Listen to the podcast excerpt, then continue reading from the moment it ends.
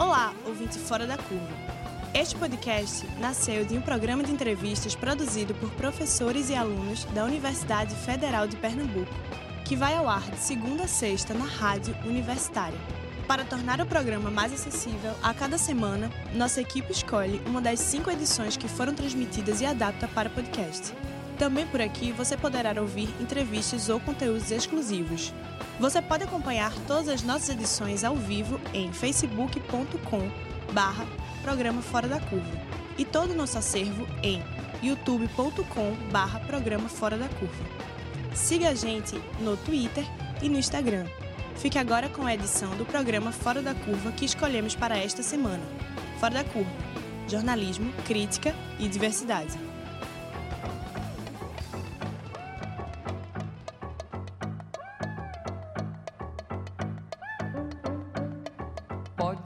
Dia armando o coreto e preparando aquele feijão preto, eu tô voltando.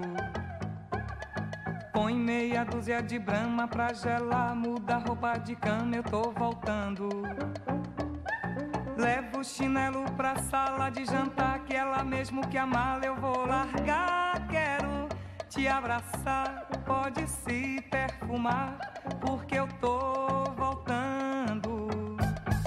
Dá uma um bom defumador. Enche a casa de flor, que eu tô voltando. Pegue uma praia, aproveita, tá calor. Vai pegando uma cor, que eu tô voltando. Faz um cabelo bonito pra eu notar que eu só quero mesmo é despentear. Quero te agarrar, pode se preparar, porque eu tô pra tocar na vitrola aquele som. Estreia uma camisola, eu tô voltando. Dá folga pra empregada, manda a criançada pra casa da avó que eu tô voltando. Diz que eu só volto amanhã se alguém chamar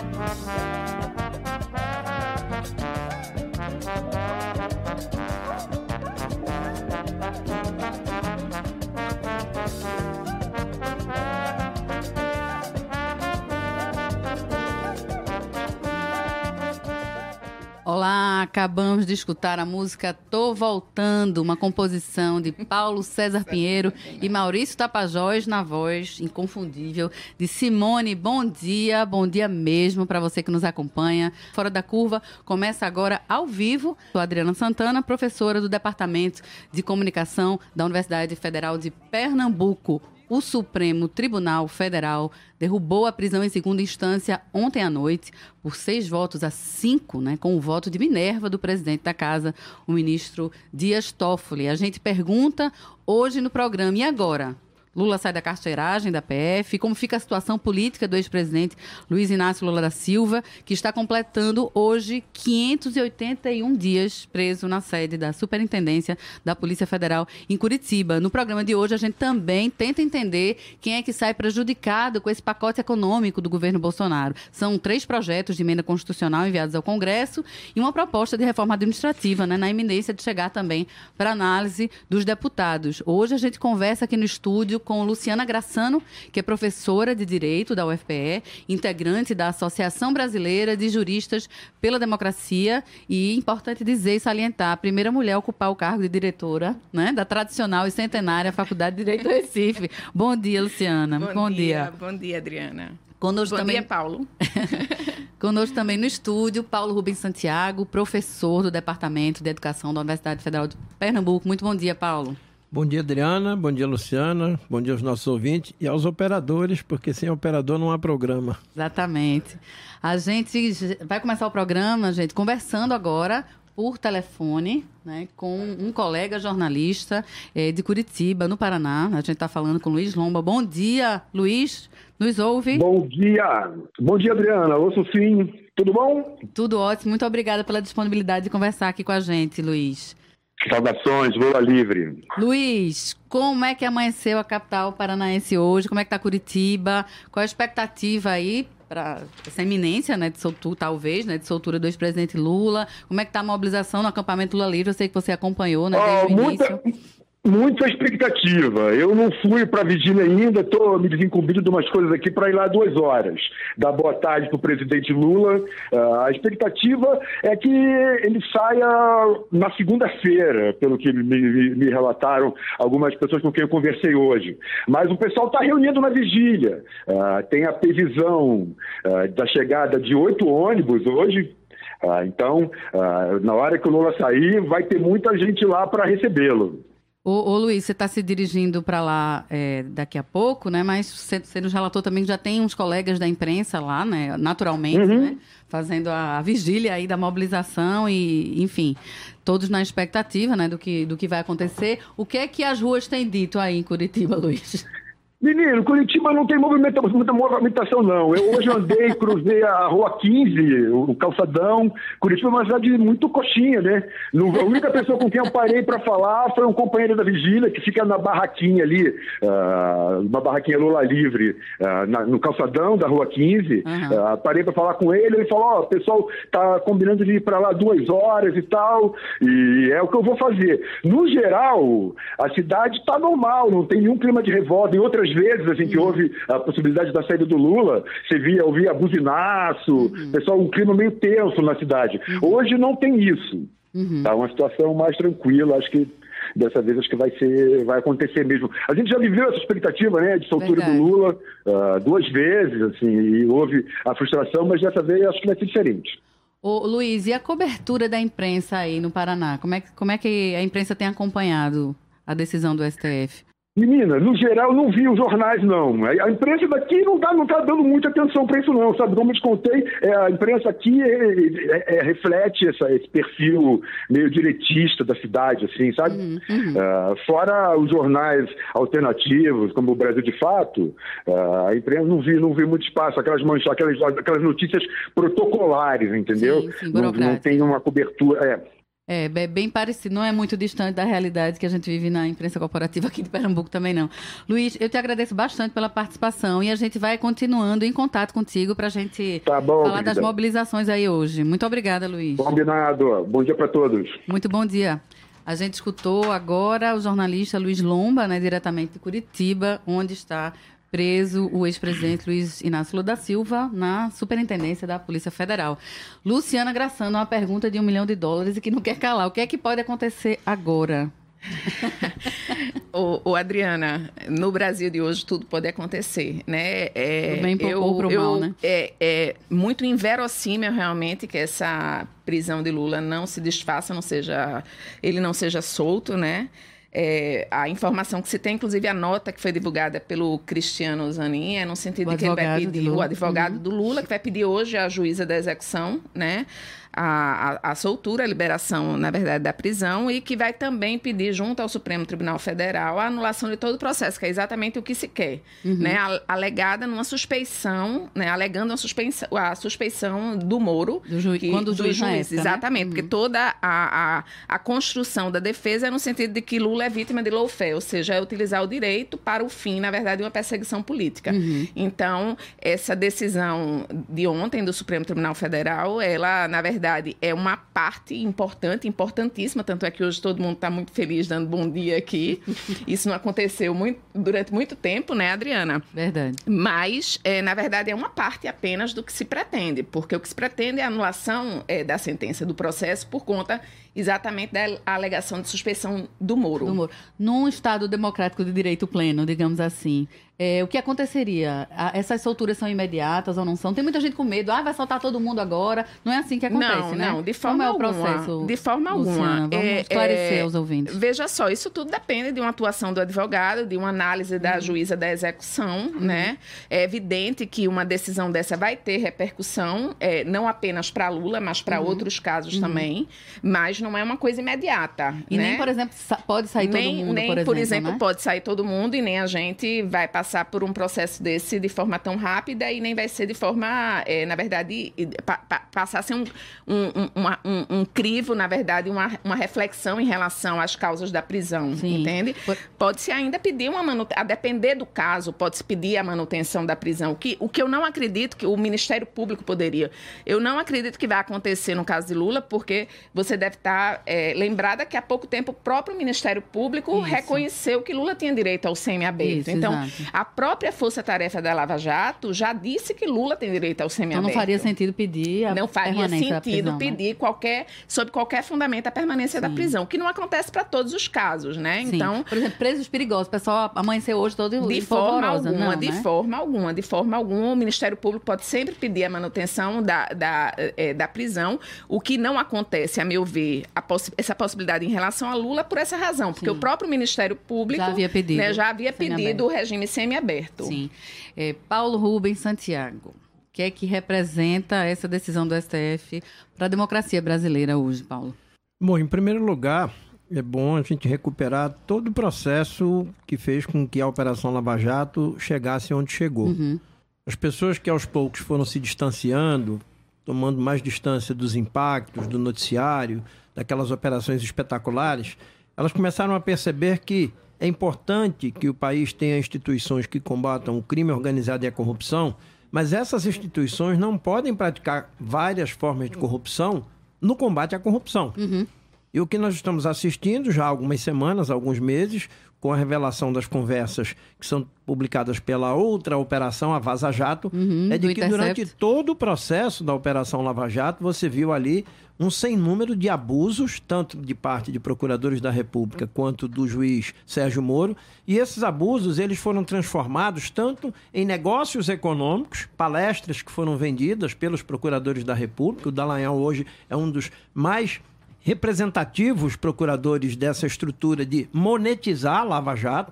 Quanto mais escândalo pela televisão a Lava Jato causava, mais convites o Delanhol recebia uhum. para fazer palestras recebendo Sobre 30, moral, 40, né? 50, Isso. 60 mil Ética reais. E moral. Ética e moral. Ele, inclusive, fez palestras pagas por empresas que estavam sendo investigadas ou estavam na fila para as investigações da própria Operação Lava Jato. Uhum. Então, isso que seria, no início, uma boa atuação das instituições para fortalecer o Estado democrático, o interesse público e combater a corrupção, se transformou numa bola de neve com vários indícios de corrupção por parte de magistrados e de procuradores. Uhum. Então, a retomada do processo de análise da prisão em segunda instância, que pode levar à libertação do Lula e de outros réus, ela é importante porque usando uma linguagem bem popular, faz a Lava Jato baixar a bola. Uhum. Ou seja, não tem mais essa unanimidade, uhum. não tem mais essa segurança específica jurídica, uhum. porque vários erros e vários crimes foram cometidos, como a gente está assistindo. Uhum. Daqui para frente, nós só vamos garantir a continuidade dessa pressão popular, continuidade do Estado Democrático de Direito, se houver uma vigilância permanente. Uhum. Porque quantas e quantas vezes outros casos aconteceram em outras operações que não tiveram a mesma repercussão? Verdade. Quantas vezes pessoas foram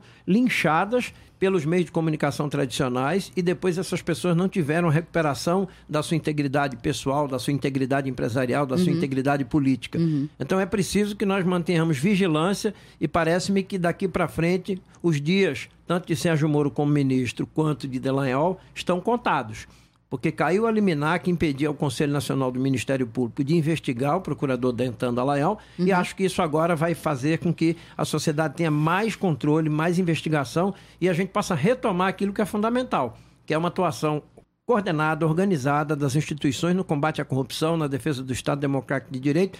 Afinal, nós nos desviamos desse caminho já há algum tempo com a super dimensionamento, o espetáculo em que se transformou a Operação Lava Jato. Uhum. É, Luciana, vamos tentar traduzir um pouquinho os juridiquês para o ouvinte, para mim também, que sou neófita. O STF decidiu, decidiu ontem que é constitucional me corrija se eu estiver errada, o artigo 283 do Código de Processo Penal, que define o início de cumprimento de prisão só após o trânsito em julgado, é isso? O que é que significa isso, Luciana? É, significa que, na verdade, existe essa regra no Código de Processo Penal. Uhum. Na verdade, eu não sou penalista, eu vou é, é, é, dar aqui uma posição não, de uma não especialista uhum. no tema, mas que, que, que leu bastante a respeito. Mas é, significa que tem uma previsão legal expressa né, no Código de Processo Penal, não podia ser diferente diferente, né? É, por quê? Porque existe uma previsão legal expressa também na Constituição, no sentido da presunção de inocência, né? Uhum. Então, ou seja, Uhum. a princípio, o CPP seria até desnecessário, mas graças Código a Deus. Exatamente. É, ainda bem que ele existe, porque hoje em dia a gente precisa de muitas normas para se assegurar. né? Exatamente. Mas ah, o que é que acontece? Qual a repercussão disso? É que, eh, na verdade, eh, se esvaziou um pouco o sentido da Constituição. É como se dissesse: olha, o Código de Processo Penal disse eh, que não pode a prisão logo após a segunda instância, Uhum. né? Mas isso já estava na Constituição. Então, na verdade, na medida em que a, a, a decisão do Supremo coloca eh, como, como, eh, como foco o Código de Processo Penal, faz pensar que pode haver alguma alteração do sentido dessa presunção de inocência através de uma lei Sim. ordinária, que é exatamente o tipo da lei que é o Código de Processo Penal. Uhum. né? Então, é como é se... alterado com a lei ordinária. Exatamente. Então, assim, a, a, a, visão, a nossa visão é que é, essa, essa, essa garantia, essa, essa garantia de direito e de liberdade, né, de só, só ser preso após o trânsito em julgado da sentença penal condenatória, que é justamente o princípio que garante a presunção de inocência, ela deriva do texto da Constituição, né? É, eu não sei se você viu ontem, circulou muito que o Supremo Tribunal Federal decidiu de 6 a 5 que sabe, que sabe ler. Sim, né? eu vi Né, vários- Você vários viu vários. falando exatamente. isso. Porque, porque esse, é, esse- essa é a literalidade do- do- da norma constitucional. Uhum. Então, o, o, é, é, o perigo dessa decisão do Supremo é que, a, a partir do momento que o foco passa a ser o Código de Processo Penal, E não a Constituição? E não a Constituição, o, o- a decisão não está, que foi exatamente a linha do, do, do voto do, do Toffoli, Sim, né? A decisão não está se pautando, na verdade, na norma constitucional, ou seja, Mas no código. mas no código, né? O código não é inconstitucional. Entendi. Tem várias perguntas aqui de ouvintes, obviamente é um tema né, que mexe com, com a nação inteira. É, e tem um comentário aqui de Caio César, né, a respeito até do que a gente estava falando agora. Ele fala o seguinte, ouvinte Caio César, que a luta agora é política, já se tem a proposição do Senado em legislar a favor da segunda instância e Toffoli teria deixado claro que a decisão do STF não seria uma cláusula pétrea constitucional. Exatamente, né? exatamente, exatamente. Então abre-se essa, essa brecha, né? Mais uma flexibilização do texto literal da Constituição. Então, a gente tem, na verdade, um momento de celebração, mas a decisão realmente ela não contempla uma, um, é, um reforço é, a- a- ao, ao, ao, ao nosso sistema constitucional. Sim.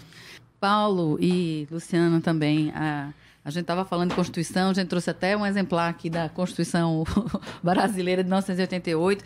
É, esse clima que a gente tem vivido, né, não, é, não, é, por- não é por pouco que a gente está falando tanto de Constituição aqui. A gente tem observado desde 2016 várias tentativas de rasgar a Constituição brasileira. Né? A gente veio, veio de um histórico aí de reformas, né? reformas muito duras para a classe trabalhadora brasileira, reforma trabalhista, reforma agora previdenciária recém-saída. E aí o tema que a gente havia escolhido para o programa de hoje, né? antes da decisão do STF, desse pacote aí econômico eh, do governo Bolsonaro, impulsionado aí pelo ministro eh, Guedes.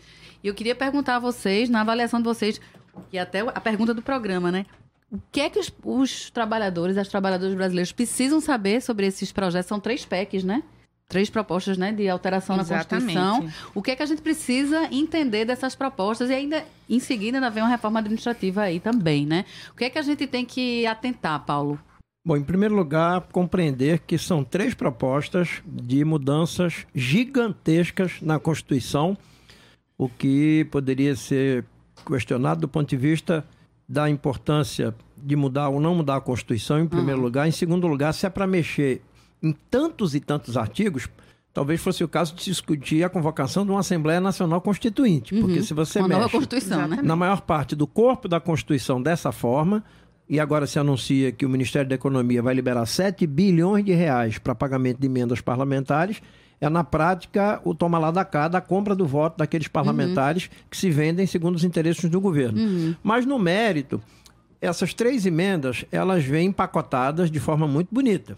Eles Com dizem, nome bonito, né? Eles É. dizem que elas vão constituir Plano um Mais Brasil. novo regime fiscal, um novo regime fiscal, e esse novo regime fiscal vai recuperar a credibilidade do governo para fazer com que os empresários voltem a investir. E aí o carimbo chama-se efetivamente Plano Brasil Mais. Eu, se pudesse completar, eu diria Plano Brasil mais pobre e mais desigual. Uhum. Porque todos os artigos que são alterados, todos eles vão correndo como os rios que correm para o mar, com um único objetivo: sustentabilidade da dívida pública. E eles são tão sem vergonhas que eles vão lá atrás, na Lei de Responsabilidade Fiscal de 2000, e copiam artigos da Lei de Responsabilidade Fiscal e colocam no texto, por exemplo, da PEC do Pacto Federativo. Há um artigo na Lei de Responsabilidade Fiscal que afirma o seguinte: enquanto não houver atingida a meta fiscal do superávit primário para pagar a dívida pública, nenhum outro empenho Nenhuma outra responsabilidade pode ser paga. Uhum. Nem saúde, nem educação, uhum. nem segurança, nem infraestrutura, nem ciência e tecnologia. Isso está literalmente copiado da Lei Complementar de 2000 e ela sobe agora para o texto constitucional.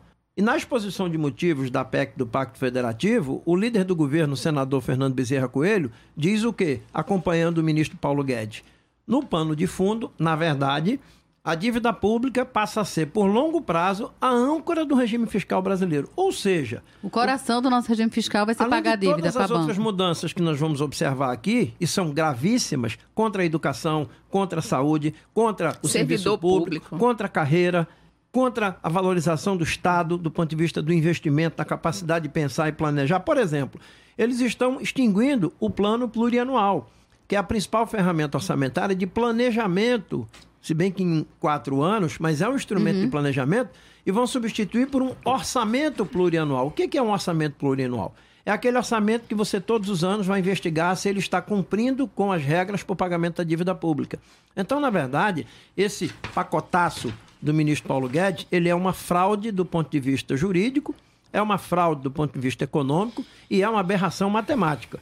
Porque se eu quero equilibrar receitas e despesas, eu tenho que mexer nos dois lados. Uhum, não, Vocês né, não vão encontrar em nenhum dos artigos de nenhuma das três PECs nenhuma medida que coloque em discussão a situação tributária brasileira. Uhum. Nenhuma. Só tem uma referência à revisão das desonerações tributárias. Mas não há, por exemplo, nenhuma referência à mudança do modelo tributário que não cobre imposto de renda na remessa de lucros, que não cobra imposto de renda nos juros que são pagos aos donos do capital das empresas uhum. e outras e outras vantagens. Ora, se eu quero equilibrar receitas e despesas, eu tenho que mexer nos dois lados. Mas nenhuma das três PECs mexe nas formas de arrecadação de impostos e contribuições por parte do Estado. E ao mexer nas despesas, é míope, só tem um olho. Por quê? Porque não mexe na principal despesa que leva ao desequilíbrio. Não é salário de funcionário público que desequilibra as contas públicas. Não são os investimentos vinculados para a saúde e educação que desequilibram as contas públicas. Qualquer um cidadão que queira acessar as informações oficiais, Banco Central, Secretaria do Tesouro Nacional, Senado da República, vai encontrar que a maior despesa que desequilibra, que gera o déficit público, é com a dívida pública. Então, como é que eu vou criar um plano Brasil Mais se durante longo prazo toda a sociedade brasileira ela vai trabalhar, ela vai pagar impostos e contribuições, e quando o Estado vai arrecadar, a prioridade é pagar a dívida pública. Quem é que está por trás da dívida pública? Aí você vai encontrar lá no Tesouro Nacional os bancos, os fundos financeiros, os fundos de previdência, grandes capitalistas internacionais e pessoas comuns do programa Tesouro Online que não representam nada uhum. dentro do estoque da dívida pública. Uhum. Então, é uma proposta criminosa, ela é uma fraude jurídica, é uma fraude econômica, é uma fraude matemática porque não mexe na parcela principal que desequilibra as finanças, ou seja, é entregar toda a economia brasileira, entregar toda a tributação brasileira para acumulação do capital, tornando o povo mais pobre, tornando os servidores ameaçados nos seus salários, nas suas carreiras. E, o que é pior, colocando dentro da Constituição, no artigo 213, que daqui por diante a gente vai poder usar dinheiro público para pagar mensalidade em escola particular, ou seja, vai tirar dinheiro público para dar lucro para a escola particular. Porque o texto atual da Constituição, ele ressalva o quê? Você pode usar o recurso público para a escola filantrópica, comunitária, convencional, sem fim lucrativo. Uhum. O Paulo Guedes, que é do ramo dos negócios financeiros, a irmã dele é presidenta da Associação Nacional das Universidades Privadas, ele retira essa ressalva. Então, o que é que o Estado vai fazer? Vai deixar de investir em educação pública, as pessoas vão demandar matrícula, vaga para os seus filhos e vão pedir o Estado o quê? Que o Estado pague com dinheiro público a mensalidade numa escola particular. Ou seja, ele está entregando a principal fonte de financiamento da educação uhum. pública, que é o recurso orçamentário, para o setor privado. Iniciativa privada. Então, quer dizer, isso é advocacia administrativa, ele está usando o cargo para defender interesse privado. Isso é uhum. é crime previsto pelo Código Penal. Privado e próprio, né? No caso, a então, família dele, tem que se denunciar esse conjunto, começar desempacotando esse pacote. A sua afirmação de que é o Plano Brasil Mais é falsa. O novo regime fiscal é uma fraude. A avaliação matemática do desequilíbrio é uma fraude, porque não olha a principal parcela da despesa, que é a dívida pública, e ele termina isso tudo entregando a economia, as finanças, a arrecadação para a acumulação de quem vive de renda, que são os grandes capitalistas uhum. que aplicam na dívida pública. Ou seja, esse pacote ele não traz nada de novo, ele só aprofunda a desigualdade e a pobreza e o enfraquecimento do Estado, segundo os interesses da maioria do povo. É, Luciana, tu também tem essa avaliação que é uma fraude jurídica. Eu a avaliação, eu tenho uma avaliação similar à de Paulo Ruben. Acho que é um pacote claramente autoritário. Não, não me recordo, mas acho que Paulo não fez referência à, à extinção dos municípios, né, com menos de 5 isso, mil habitantes. Isso também dentro da proposta. Né? Então, assim, uhum. o município faz parte da federação. A, o, a federação é cláusula pétrea. Então, assim é, é, como pode isso através de emenda à Constituição, né? Então, assim, é mais Vamos uma afronta... o que é uma cláusula pétrea. É aquilo que só pode, na verdade, se mexer através de um, de, de um novo pacto constitucional, né? como uhum. Paulo Rubem colocou, né? Uhum. Então, é, mexe tanto, na verdade, com a estrutura do Estado é, federativo brasileiro que é, isso daí precisaria de uma Assembleia Constituinte, né? Então, assim, imagina você, do dia para a noite, extinguir 1.200 municípios no Brasil, uhum. né? Então, assim é, sem consultar, sem fazer consulta às pessoas que estão. isso, né? Sem que estão, na verdade, que tem sua vida ligada e relacionada. A, a, a vida das pessoas é no município, é na uhum. cidade onde elas moram. Uhum. Né? Então, assim, mexe bastante com a vida de muitos cidadãos brasileiros que não são sequer ouvidos, consultados. Né? É, é acima de tudo, uma proposta muito autoritária. É, eu, é, essa semana, nessa mesma semana, que foi proposta essas três PECs, né, que é a PEC do Pacto Federativo, a PEC da Emergência Fiscal e a PEC dos Fundos Públicos, né, são três. É, o IBGE, ele publicou a síntese dos indicadores sociais. Né? Então, 6,5% da população brasileira sobrevive com menos de 145 reais por mês. Esse, essa quantidade de brasileiros, que são 13,5 milhões, que estão abaixo da linha da pobreza, é quase toda a população de países como Portugal, como a uhum. Grécia, como a Bélgica, como a Bolívia. Né? Então, a gente tem a população de um país, né, como Portugal, como Grécia, que vive abaixo da linha, miséria. em total miséria. E o que é que esse pacto, esse pacto aí que está sendo proposto através dessas PECs, e você lembrou bem da reforma administrativa também, o que é que propõe? Propõe menos Estado. Uhum. Aquela velha ideia da década de 70, que é uhum. é justamente o, o, o, ano em que o, o, o, o, Guedes ainda vive, né? Quando ele, recém-doutorado, tá né? exatamente, né? da Universidade lá de Chicago, foi, junto com os colegas dele, né, os Chicago Boys, né, é, prestar uma assessoria lá a Pinochet. Uhum. Para estabelecer esse tipo de Estado lá que a gente viu hoje o resultado. O resultado né? o, qual é o resultado? Fortes mobilizações sociais, completa desestrutura social de um país, clamando o quê? Por mais Estado social, por mais direito social. Um, um país jogado a uma completa penúria. Uhum. Né? Então, é, é, na verdade, menos Estado numa condição de desigualdade dessa, né, em que 13,5 milhões estão abaixo da linha da pobreza, né, você achar que pode desvincular o orçamento, né, deixar o governo federal livre para gastar branco, como né? quer, né, Nessas condições, como o Paulo Rubem colocou, eu trouxe aqui os índices que eu acho importante que a audiência tome conhecimento. É, o governo federal gasta, isso aqui é do Tribunal de Contas da União, uhum. o governo federal gasta com a saúde 1,77% do PIB nacional. É nada, né? Quanto que o governo gastou com segurança pública? 0,18% do PIB nacional. Quanto... Seriam garantias constitucionais, né? Exatamente. Saúde, Quanto o governo gastou com educação? 1,64% do PIB nacional. Aí você pergunta, tá, não, não, não se mexeu na receita, né? Então, o governo vai continuar arrecadando, uhum. né? E vai, na verdade, diminuir as suas despesas, né? E esse dinheiro que não vai ser gasto com direitos sociais vai para onde? Para pagar a dívida? Exatamente o que Paulo Rubem uhum. colocou. Algumas pessoas estão dizendo, não, vai para investimento. Sabe quanto é que foi o investimento da União? 0,65% do PIB. foi o investimento da União. E sabe quanto foi o pagamento com a dívida pública? 4,1% Mais do, do que os PIB. outros. Muito mais do que a soma dos outros, inclusive. É, só, só complementando o que a Luciana está falando, nós lutamos muitos anos, em educação nós lutamos exatamente 54 anos, desde a Constituição de 1934 até 1988. Um dos brasileiros que mais lutou por essa vinculação e pelos fundos educacionais chamou-se Anísio Teixeira, um professor baiano, Exatamente. Anísio Teixeira tem um trabalho intitulado Educação não é privilégio. E ele narra todo o esforço de constituição dos fundos. Começamos em 34, caímos em 37, voltamos em 46 e chegamos em 88, estabelecendo que a União tem que aplicar no mínimo 18% da receita de impostos em manutenção e desenvolvimento do ensino, os estados e municípios 25%. A saúde também tem uma luta histórica que chegou à Constituinte em 88, determinando a vinculação de recursos para a saúde. O que, que o Paulo Guedes propõe? Primeiro, ele propõe a seguinte aberração: pagamento de aposentado que hoje está fora dos mínimos para saúde e educação seja- vai para o lado de dentro. É.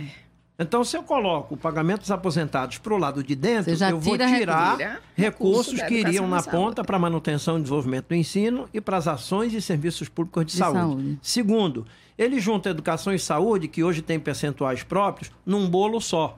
Então, se a educação quiser mais recursos, ela vai ter que brigar com a, Disputar com a saúde. saúde. Se a saúde quiser mais recursos, vai ter que disputar com a educação. Num país que não tributa grandes fortunas, num país que não tributa remessa de lucro, num país que não tributa pagamento de juros sobre capital próprio e num país em que você não vai encontrar em nenhum artigo das três propostas de emenda constitucional nenhuma atitude de combate à sonegação fiscal. Outra Quando- coisa, Paulo Rubem, num país que tributa mais da, met- mais da metade de sua carga tributária é a tributação de consumo, Exatamente. que é Ou seja, extremamente Quem regressiva. está comprando é que está pagando. Exatamente, pequeno- volta- exatamente. A gente médio, volta né? para aquele debate inicial que é uma questão de método. Eu fico me imaginando que danado de mestrado, que, matemática gota é serena de De doutorado doutorado, foi esse que ele esse fez. Paulo Guedes É. fez em Chicago, porque se ele fez economia, estudou matemática, e se fez o mestrado, doutorado, deve ter estudado mais ainda, porque a formação dessa universidade é extremamente conservadora, é econometria, E liberal, matemática aplicada, economia, etc e tal. Como é que alguém quer mexer no equilíbrio das contas que não olha primeiro o lado da receita? Não é? Quanto eu estou arrecadando? Quanto da minha base tributária entra ou não entra? A sonegação é grande? Por que, que se, se faz a sonegação? Não há nenhuma mudança que diga o país não vai mais conceder refinanciamento de dívida tributária, o famoso refis, que faz com que os empresários se financiem com o dinheiro dos impostos. Isso foi estudado, isso é uma tese de livre docência na Universidade de São Paulo, por parte de um pesquisador chamado Antônio Rezende Pinto. Então, o Brasil está assistindo as grandes empresas sonegarem impostos, usar o dinheiro da sonegação para constituir capital próprio e querem fazer uma reforma administrativa e fiscal, cuja única forma de consertar o desconcerto é ir atrás do servidor público, é ir atrás dos fundos. Na proposta dos fundos, o artigo 3 diz o seguinte: os fundos que hoje existem vão ter que ser ratificados nos próximos dois anos. Se até dois anos esses fundos não forem ratificados, estão extintos. E até lá, o superávit, o dinheiro que está parado nos fundos, que foi criticado pelo Paulo Guedes, ele vai para onde? Pagar a dívida Pagar a pública. dívida. Gente, era uma fora da curva de hoje, está repercutindo a decisão do STF, tomada ontem, né, de por seis votos a cinco, barrar a prisão em segunda instância, o que abre aí espaço para a liberdade do ex-presidente Lula. E a gente também está discutindo esse pacotaço aí, né, esse pacote econômico, três propostas de alteração da Constituição que foi entregue pelo governo Bolsonaro ao Congresso. A gente está perguntando quem é que se prejudica com isso. Eu sou a Adriana Santana, converso aqui no estúdio com Luciana Graçano, professora da Faculdade de Direito do Recife, também com Paulo Rubem, professor do Centro de Educação da UFPE. Pessoal da produção, a gente tem notícia aí para dar? Ainda não? Vocês me chamam aí que eu, que eu chamo vocês de volta. É, tem vários questionamentos aqui de ouvintes. Eu acho importante a gente falar sobre dois pontos que vocês abordaram né, na, na- bloco anterior. Um diz respeito a essa desobrigação né, do Estado, agora com esse pacote, de cumprir com cláusulas constitucionais, de garantir, por exemplo, saúde e educação à população. Né? O Estado agora. É, o governo, na verdade, Bolsonaro, quer diminuir o Estado a ponto de se desobrigar de cumprir né, suas, suas funções garantidas pela Constituição. E também que a gente falasse, se possível, eh, dessa reforma administrativa que se avizinha aí, que busca diminuir esse Estado ainda mais, e parece que tem como alvo o servidor público. Não é isso, Luciana? É, é, Adriana, na verdade, dentro dessas três reformas, o que eu acho que merece muito ser é, é, é, referenciado aqui é essa, essa questão do servidor público, né, uhum. né, como do, do, governo como adversário uhum. do servidor Sim. público e como adversário também do Estado Social. Sim. A gente vê claramente até em declarações, né, exatamente. então é, é, é, essa essa posição de adversário, ela está muito explicitada nessas três é, emendas propostas de emenda constitucional que além de serem adversárias do Estado Social e do serviço público, uhum. elas muitas das perspectivas que elas tratam não cabem na Constituição, ou seja, não poderiam, como a gente falou aqui, ser tratadas por emenda à Constituição. Pressupõe um novo pacto constitucional, uhum. como, acima de tudo, a discussão sobre o federalismo brasileiro. Então, assim, é, o que chama muita atenção em relação à questão, por exemplo, dos servidores, para ficar muito claro, assim, fácil de entender é, para a, os ouvintes, uhum. por exemplo, veta a possibilidade de promoção de servidores públicos, mas excetua os membros do Poder Judiciário, os membros do Ministério Público, os diplomatas, os militares, os policiais. Então, na verdade, a gente vê que não existe uma, um indicativo de, de, de, de, de combater privilégios, uhum. né? O indicativo, na verdade, é diminuir Estado. Sim. Então, se a, a proposta do governo, né? na verdade, é reduzir o Estado, ele vai fazer o quê? Ele vai piorar o serviço público, uhum. né? Uhum. Então até é, para justificar, né? exatamente. Né? Então ele vai piorar a saúde, ele vai piorar a educação, ele vai piorar é, é, to, todos esses serviços aí que não estão contemplados nesses ne, ne, nessas carreiras aí privilegiadas que, por exemplo, foram excetuadas dessa veta, dessa vedação de promoção. De promoção. Né? Então, é assim, Ministério Público, Ministério Público, militares... Poder Judiciário, os diplomatas, os militares e os policiais. Então você não vê, na verdade, combate a uhum. você vê, na verdade, uma perspectiva de diminuir realmente o tamanho do Estado, né? É, no que diz respeito a essa questão da, da da, da, da, desvinculação, né, fica muito evidente no, nos projetos de emenda essa iniciativa de é, é, de, de, de, de, tirar as amarras né, do orçamento, né, uhum. né, de deixar, na verdade, o governo mais livre para gastar como queira. Uhum. Essa, essa questão do, do, do da desvinculação dos recursos para a saúde e para a educação, de pronto tiveram uma reação muito grande, inclusive no parlamento, de parlamentares liberais, Isso. porque é uma situação politicamente insustentável uhum. por conta desse quadro de desigualdade, uhum. na verdade, que a gente vive. Né? Então, é, é gente, eu, eu consegui ler já algumas posições de políticos liberais e que se, se opõem, na verdade. Aí já tem, nos jornais já se coloca uma posição do próprio Guedes é, é, é, de, de, recuo em relação né? a essa uhum. desvinculação uhum. É, do, da, dos recursos para a saúde e para a educação. Tem uma questão aqui, Paulo, do ouvinte Adriano Bezerra. Ele diz o seguinte: é um comentário. Eu queria que vocês analisassem. Uma parte boa do governo querer diminuir as prefeituras. Não, na verdade, ele diz que a parte boa é que o governo quer diminuir as prefeituras. O que é que vocês acham em relação a isso? Diminuir, na verdade, o, a, os municípios, né? Olha, é... essa questão da redução dos municípios, ela pode ser levada em consideração a qualquer momento, mas ela não é a questão fundamental desse pacote. Uhum. Ela foi colocada talvez para desviar aí, um né? pouco a atenção uhum. dos leitores, dos telespectadores, até porque eles admitem que três municípios considerados insustentáveis possam ser assumidos por um quarto município. Alguém perguntou para esse quarto município se ele, vai fazer se ele está bem das pernas para assumir os encargos de saúde, Sim. educação, política urbana, coleta de lixo, saneamento, drenagem de três municípios insolventes. Uhum. Então é você tapar o sol com a peneira. Ora, por que, que você teria municípios insolventes? Primeiro, porque o Pacto Federativo Verdadeiro Brasileiro é uma fraude. A União vem criando durante muitos e muitos anos contribuições que não são compartilhadas com os estados e municípios. Uhum. Em segundo lugar, a União decide uma política monetária, a forma de se combater a inflação e a forma de se fazer o câmbio através do Banco Central, que também diminui a sua capacidade de arrecadação consequentemente diminui a capacidade de transferir da União recursos para os estados e municípios. municípios. Então, em qualquer momento, você pode discutir se uma cidade tem IPTU, se tem ISS, se vive do fundo de participação. Isso é normal, porque isso é a discussão pública, aberta, transparente e democrática da gestão pública. Agora, o que você não pode é vender gado por lebre. É dizer, não, tem três municípios que não arrecadam nem 10%, junta tudo num pacote e joga para as costas de uma cidade maior. Uhum. Ou seja, mais população vai passar a depender da divisão dos investimentos de uma cidade cidade que você nem sabe se tem ela é estrutura para garantir a si mesma, né? se ela tem serviços de qualidade, se ela universalizou o SUS, universalizou Uhum. a educação, se ela tem saneamento adequado, ou seja, é uma fraude. Por isso é que eu digo que é uma fraude. Em segundo lugar, nós não podemos fechar os olhos, e aí é uma questão matemática. Eu estou aqui com a página do Tesouro Nacional aberta na internet, e você, quando olha até dezembro de 2018, praticamente não tem diferença entre despesas com pessoal em cargos sociais, que foram liquidadas 200 e, 293 bilhões de reais, e foram liquidados só de juros da dívida pública 279 bilhões.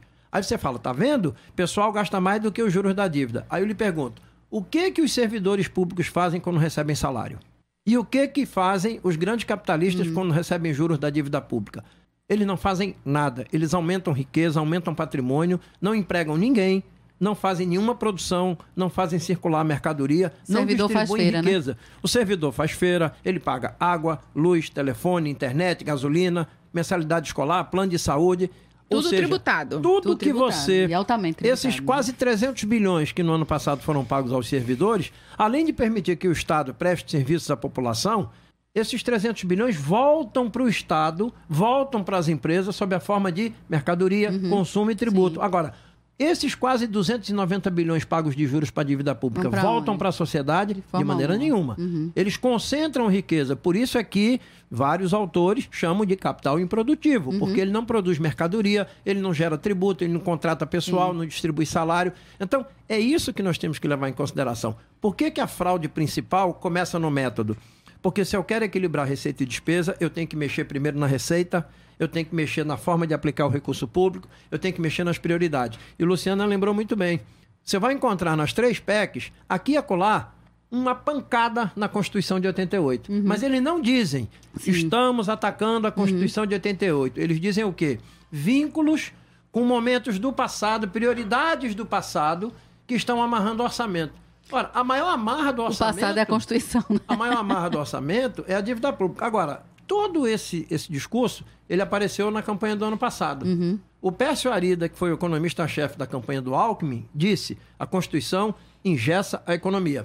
O Henrique Meirelles, que foi ministro da Economia de Temer e foi presidente do Banco Central dos governos de Lula, disse a Constituição não pode continuar porque ela impede o crescimento do país. Então eles vêm atacando a Constituição há muito tempo. Porque foi nessa Constituição, foi fruto de um processo constituinte há 31 anos, que a sociedade construiu financiamento para a saúde, financiamento da educação. O Brasil, até 88, não tinha sistema de seguridade social, gente. A gente teve um atraso de 44 anos, desde o grande acordo de Bretton Woods, em 1944, para construir um sistema de seguridade social. E esse sistema está sendo sangrado Só 30 anos depois. desde né? a Constituição de 88. Então, na verdade, nós temos dois projetos. Um projeto que está ainda em conflito, que é a Constituição de 88, o Estado financiando o desenvolvimento, a infraestrutura, as políticas sociais, e um outro projeto que quer Estado mínimo para a sociedade, mas Estado máximo para o capital. E a forma de fazer isso é escrever o que eles escreveram, como eu publiquei no meu Instagram. Está escrito. A partir de agora, as finanças públicas, a política fiscal vai atender a dívida pública. Não fomos nós, eu, Luciana, você, Adriana, que escrevemos. Foi o Paulo Guedes, foi o Bolsonaro que escreveram. Está escrito, então é declarada uma reforma constitucional para administrar as finanças a serviço da acumulação do capital com a dívida pública. Larissa Rocha, nossa estudante de jornalismo, o que é que traz aí de boa nova? É boa nova? Espero que sim. É, nem tanto. É, não, diga aí, o que é que tu tens? É, bom dia, Luciana. Bom dia. Paulo Rubem. Bom dia, Bom dia. ouvintes. É sobre duas pessoas significativas que vão ser beneficiadas também pela decisão do STF de ontem, que é Renan da Penha, DJ Renan da Penha e Luciano Braga. Lembra aí os casos pra gente, Larissa. DJ, Rafael, Rafael Braga. Braga. DJ Renan da Penha, ele foi preso por, por a polícia associou ele à organização do Baile da Gaiola, que até hoje continua acontecendo e nada, nada, a situação ainda não mudou, permanece E ele- e acontecendo. ele está preso. E ele ainda está preso. E Rafael Braga, que foi preso na jornada, nas jornadas de junho, ele é o único que permanece preso até agora.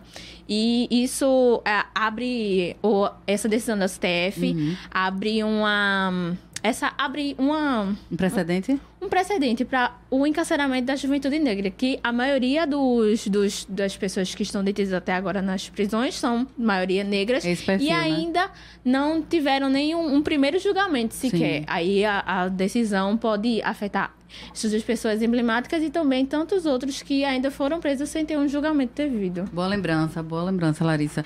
Gente, é, os líderes do governo no Congresso né, estão afirmando que querem aprovar esses pacotes ainda no primeiro semestre de 2020 e falam com bastante empáfia porque conseguiram aprovar é, quase com céu de brigadeiro né, as reformas trabalhista e previdenciária.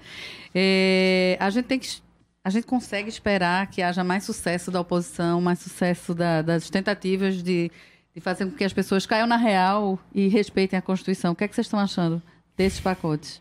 É, Adriana, eu acho que é, o programa faz um, tem um papel muito importante em esclarecer é, a sociedade pernambucana e eu acho que o maior esclarecimento que precisa ser dado hoje em dia é que, na verdade, a desigualdade extrema como a que a gente vive em nosso país conduz a um déficit de democracia, entende? Relação direta, né? relação direta, né? Então, a desigualdade conduz a déficit, não, não- a, combate a desigualdade não conduz a comunismo, né? Como o governo tenta incutir na cabeça das pessoas, né?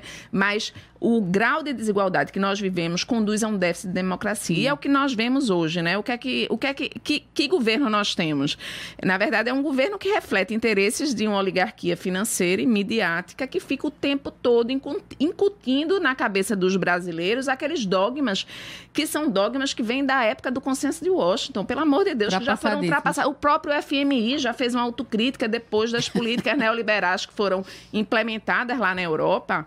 No sentido de que você não, as políticas de austeridades não, não funcionam para desenvolvimento. Não basta melhorar índice econômico para gerar emprego. É evidente que não basta. A gente está numa situação de juros baixos. Adianta, adianta de que se as pessoas não têm dinheiro para Pra comer. Né? Se as pessoas não podem comprar, se as pessoas não têm renda, não têm emprego. Então, é, essa ideia do passado de que tem que esperar o bolo crescer para depois dividir, ele- ela não funcionou nunca. Né? Então, como é que a gente vai, num momento desse, resgatar. Quando, quando todo o Cone Sul, né? a gente vê isso no Chile, a gente vê isso na Argentina, nas recentes eleições, a gente viu, Isso. a gente viu isso no Equador, com o movimento social indígena também. Então, a gente está no, no, no, no, no, no, no, é, é, no América do Sul que está se, se eh, mobilizando contra exatamente essas políticas que estão querendo agravar e implantar.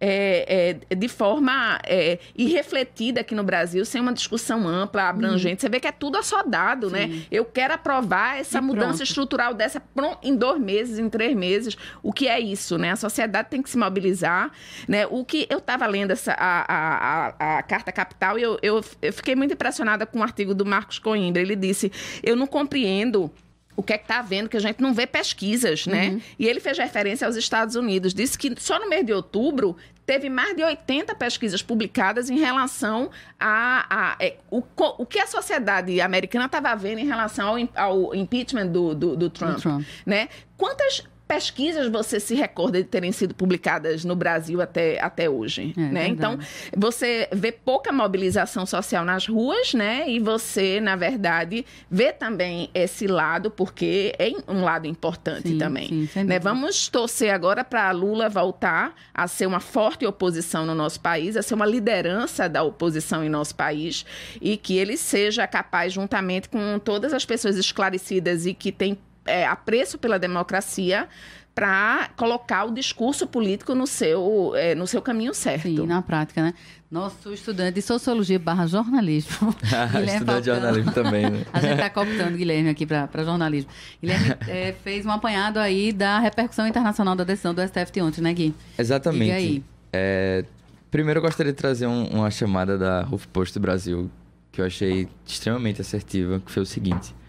Bolsonaro diz que está- não estaria onde está se não fossem as decisões de Moro quando juiz. Meu Deus. Moro já- foi responsável por condenar em primeira instância o ex-presidente Lula, que era líder das pesquisas eleitorais. Deixa claro que a gente tá, tem batido na tecla desde sempre. né? Pois é. E aí, enfim, isso foi, isso foi publicado há pouco Agora. tempo. Mas a BBC fez um apanhado extremamente interessante é, de vários jornais, de vários países, de várias línguas. Que estão dizendo da Que é gente? que eles estão, como eles trataram é, a decisão de ontem, sobretudo com a centralidade de Lula.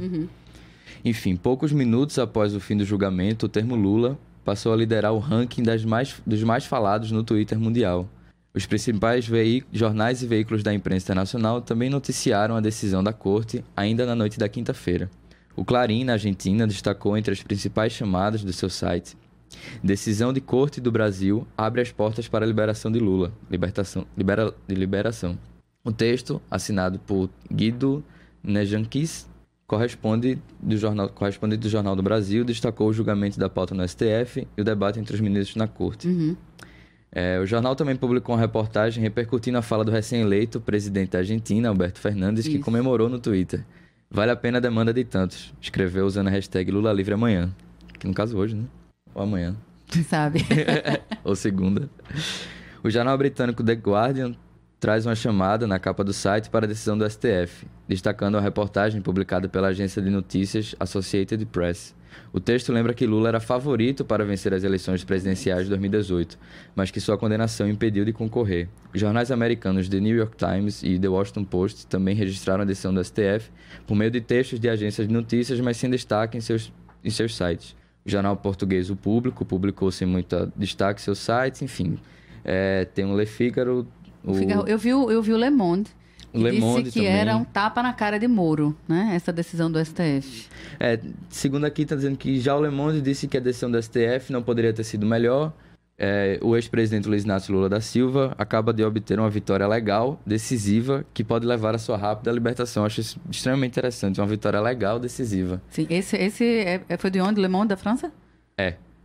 O Le Monde está destacando isso. Eu só gostaria de frisar, de fato, a importância da liberdade também de Renan da Penha, que o funk no Rio de Janeiro atingiu níveis, assim, absurdos nesse ano. De criminalização, né? Uhum. Não, de, de, de, assim, de alcance mesmo. A gente vê Ah, um sim, personagens do- extremamente da- do interessantes, como- como, entendi. Ludmilla, Kevin Sim, Cris, assim, sim, que vem fazendo nome, que vai, em, em, é, é, por exemplo, é, eu tava no programa de auditório em repercussão nacional, Sim. como, sei lá, Na Globo. programa de domingo Uhum. da Globo, no Faustão, citando o Baile da Penha como, de fato, um marco muito grande pro funk carioca e pro funk brasileiro, E ele não? preso. E ele preso, e justamente por associação aleatória ao tráfico. Uhum. Então, assim, a liberdade de, de Renan da Penha foi muito importante. Sem dúvida. Muito obrigada, Guilherme. Gente, o Fora da Curva já está terminando. Foi muito rápido. Eu agradeço muitíssimo a professora Luciana Graçano, muitíssimo ao professor Paulo Rubens Santiago. Muito obrigada. Querem dar um tchauzinho aí final para a galera? Bom, só lembrar que é muito importante por todos e todas a leitura, conhecimento do que está escrito nas PECs, porque é literalmente a confissão da fraude e dos crimes contra os direitos sociais. Eu vou terminar só dando um exemplo. No artigo 8 da PEC do chamado Pacto Federativo, ele tem 10 incisos.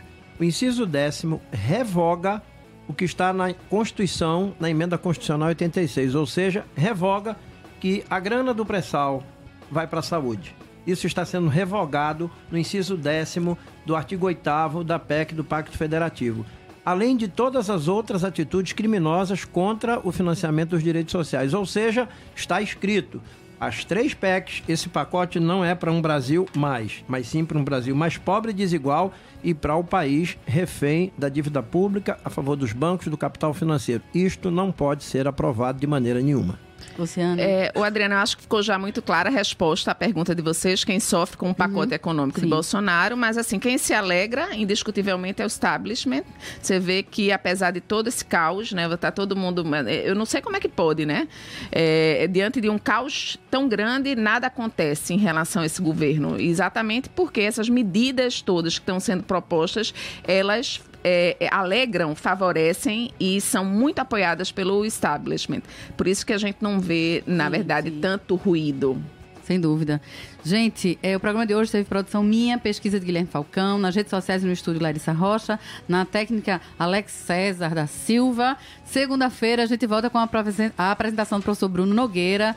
É, a gente está finalizando a produção, certamente sobre, sobre a decisão também do STF, né? Eu queria finalizar muito brevemente com um trechinho do preâmbulo da abertura do nosso livro maior, do nosso guia, que é a Constituição, a Constituição Brasileira. O primeiro trecho da Constituição, né, que o preâmbulo diz o seguinte: nós, representantes do povo brasileiro, reunidos em Assembleia Nacional Constituinte para instituir um Estado democrático destinado a assegurar o exercício dos direitos sociais e individuais, a liberdade, a segurança, o bem-estar, o desenvolvimento, a igualdade e a justiça como valores supremos de uma sociedade fraterna, pluralista e sem preconceitos. Boa tarde, boa semana, bom final de semana para vocês. Este podcast Fora da Curva foi adaptado de um dos nossos programas de rádio por Vitor Aguiar.